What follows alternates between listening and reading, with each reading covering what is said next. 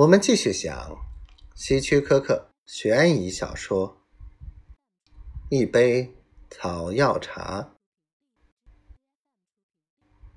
鲍恩太太看上去有点担心。萨姆·考勒雷是个聪明的年轻人，打官司只会带来令人不快的经历。鲍恩太太，我想你。是不会喜欢那种感觉的。我一向认为一定会有更好的解决办法。詹金斯又喝了一口茶，这时他似乎略有所悟。更好的办法，他到底什么意思？诉讼耗时伤神。他说着，也喝了一口自己杯里的茶。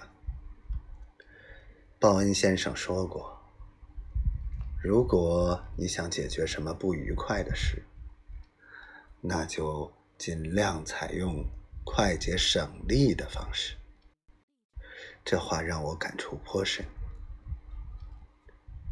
他微微一笑，又补上一句：“你喜欢我的茶吗？”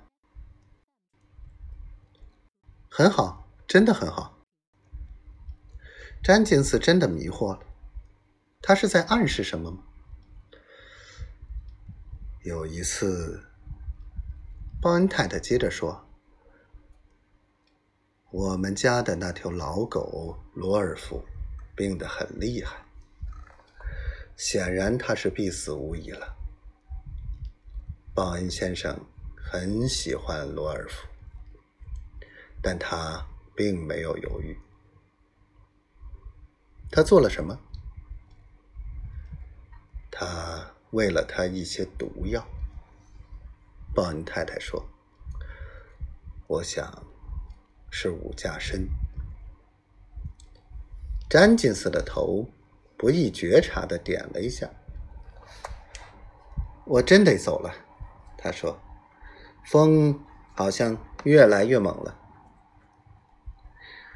在我的花园里，风总是起破坏作用。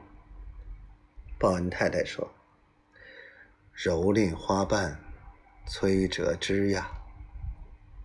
今年夏天，鼹鼠又闹得凶。